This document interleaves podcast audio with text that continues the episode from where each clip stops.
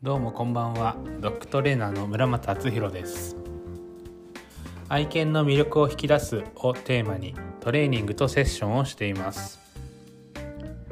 おやつを使わずに犬との深いコミュニケーションを大事に日々トレーニングに取り組んでいます。この放送では愛犬の魅力に気づくきっかけとして犬との関わり方マインドなど僕が日々大切にしているエッセンスをシェアしています。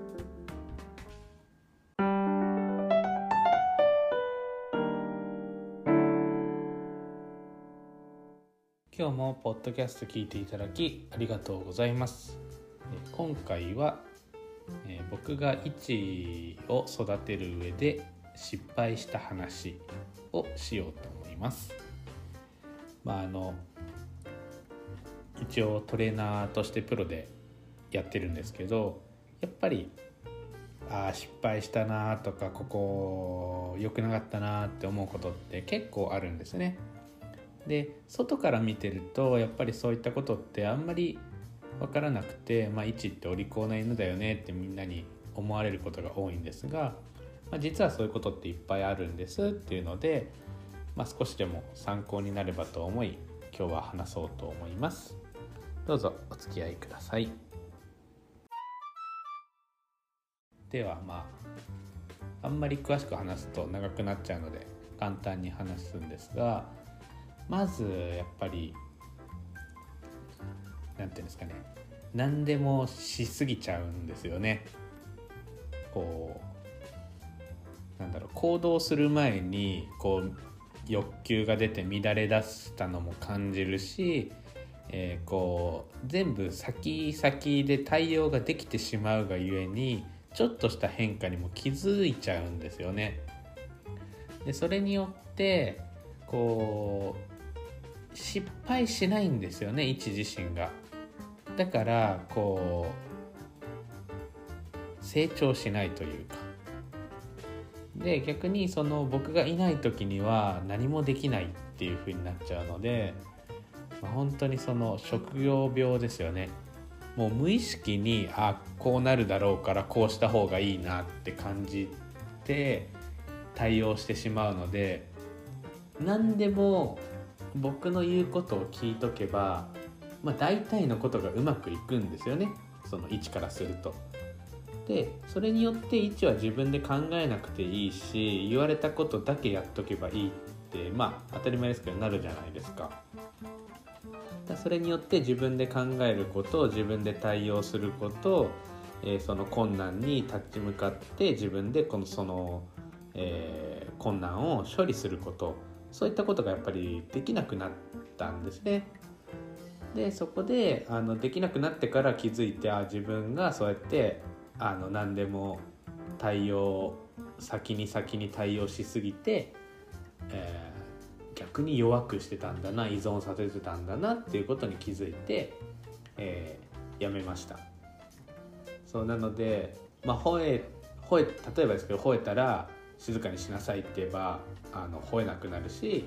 えなんか慌ててたら落ち着きなさいって言っちゃえば落ち着くんですよね。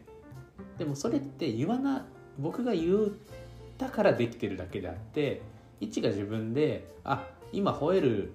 タイミングじゃなかった吠える場面じゃなかった吠える必要なかったって気づかないままなんですよね。だからうんと興奮してたりなんか不安になってあたふたしてる時にも落ち着きなさいって言っちゃえば落ち着いちゃうんですけど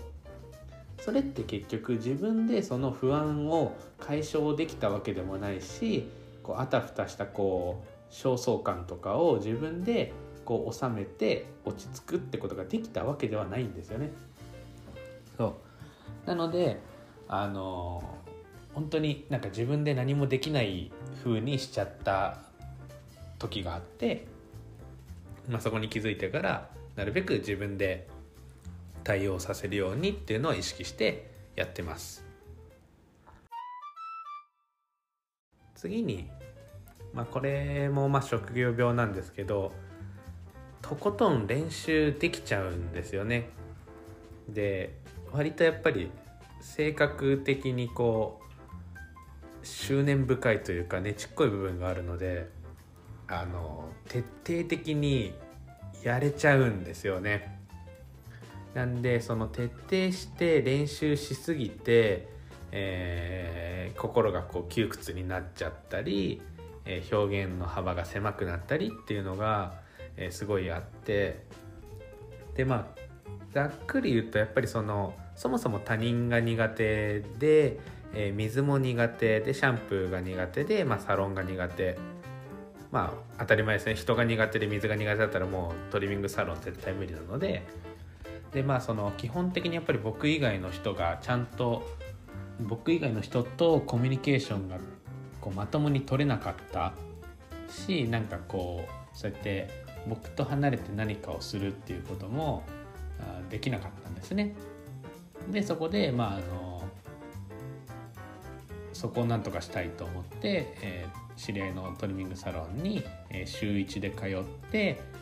え、週1で、えーまあ、その水になれることだったりトリミングサロンになれるみたいな練習をして、まあ、大体半年弱週1のペースで、え、続けたんですね。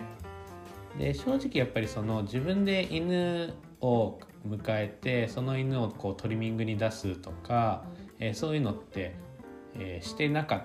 たので初めての経験だったので具体的にどういうスパンで練習したらいいかとか、えー、その頭では分かっててもその経験としてなかったんですよね。やっぱりその理論上の部分とその経験ってやっぱり違うじゃないですか。でそこで、まあ、そのシャンプーに慣らすとかそのトリミングサロンに慣らすっていうその練習はしたことがなかったんですね。その。うん、でそこでなんか自分がわからないまま手探りでやってしまった。でとりあえず練習回数重ねればいいわって思って、えー、むやみに回数だけをこなしてしまった。でその結果やっぱり一の心は壊れていってもう最終的にはその分離不安になって僕と離れることすらできない。なんで公園とかでちょっとあなんかトイレ行くとかでリードを結んどくだけでももうそのすごいヒャーヒャー言って泣きわめくとか、えー、家の中でもトイレに行くだけでヒャーヒャー言うとかやっぱりそういう状態になっちゃってあの本当にその何て言うんですかね形的な練習を重ねてしまってえ心を、えー、壊してしまったなと置き去りにしてしまったなっていうのをすごいその時反省しました。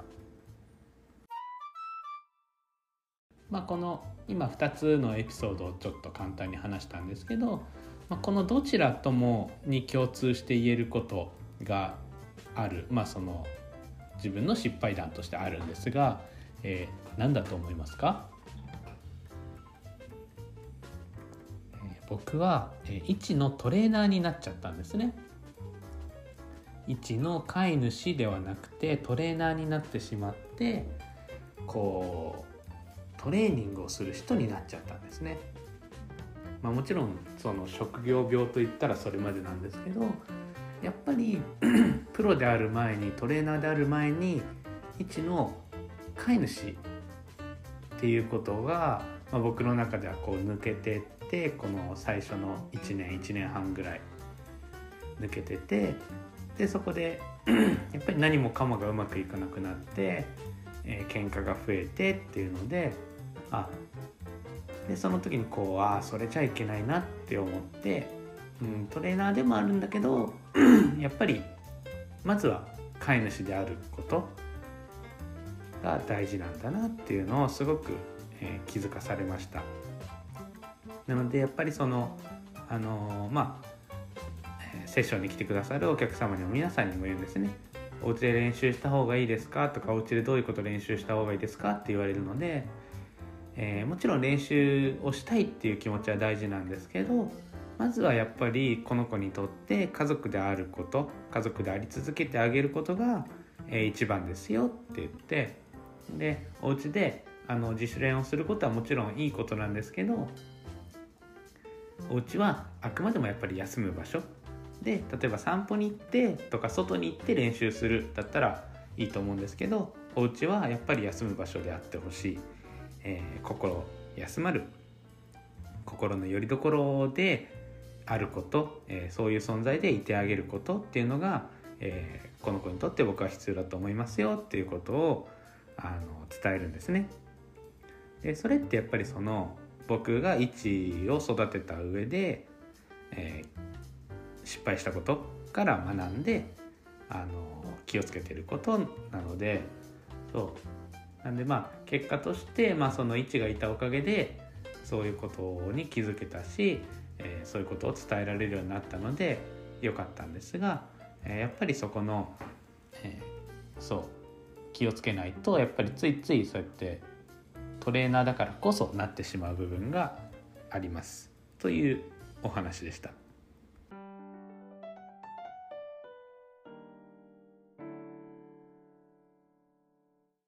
はい、今日も聞いていただきありがとうございました。